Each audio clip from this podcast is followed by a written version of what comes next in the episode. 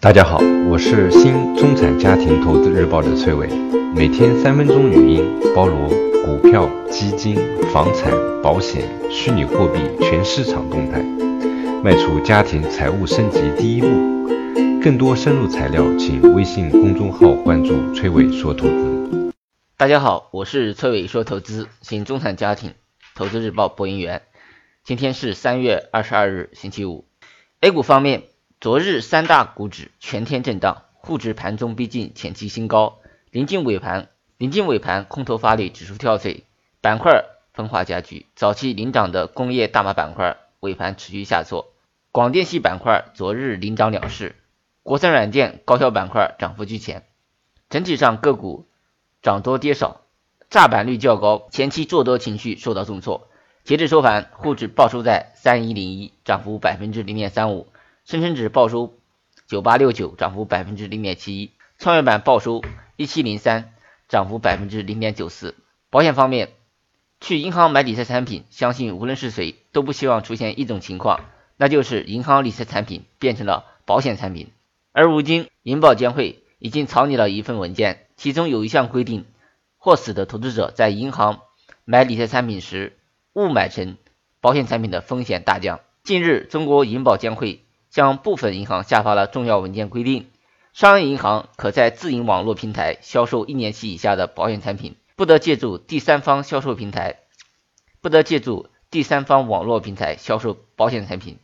这意味着，办法一旦实施，银行就不能在自己的网银上销售一年期以上的保险产品了。如果银行不能在网上销售一年以上的保险产品，对投资者来说，首先可以大大降低。银行理财变保险的风险，理由有以下两个：首先，那些之所以会在银行买理财产品误买成保险产品的人，多半是分不清楚银行理财和保险理财的区别，而通过网上购买理财产品，区别好坏都要自己去辨别，所以更容易误买。其次，由于在银行的网销渠道上只能购买一年以下的保险产品，即使真的在买银行理财的时候误买成保险产品，损失也会大大降低。基金方面，狂欢之后的题材股陷入了调整，而此前低迷的消费股却有复苏之态。近日，在贵州茅台股价突破八百元大关的带动下，白酒等消费个股开始崛起。自上周以来，食品饮料指数涨幅超过百分之十，位居行业指数第一；医药生物排名第四。市场喝酒吃药行情再现，那么是否意味着市场风格已经转向大蓝筹转变呢？结合过去几年的市场情况来看，这或将是一轮新的喝酒吃药行情。同时，白酒等蓝筹白马股所在的行业指数表现也证明了此轮行情的预热。得益于销售板块蓝筹个股强劲的发力，消费主题基金的涨势也居权益类基金之前。数据显示，截止到三月十八日，大多数消费主题的基金出现的领涨行列，像银华消费主题分级。博时新型成长等五只消费主题基金涨幅都在百分之四十以上，完超上证综指同期涨幅。从基金去年四季度末持仓的情况来看，除了非银金融和银行外，基金依然抱团大消费，多只食品饮料、家电等消费股被基金重仓，其中持有贵州茅台、伊利股份、恒瑞医药这三只消费股的基金最多，共有一千一百四十九只基金，合计持股达到。八万八千五百八十二点四亿股，持股市值合计达到六百四十一点一九亿元。这也说明，在选择投资标的和投资方向上，公募基金依然是以蓝筹白马股为主。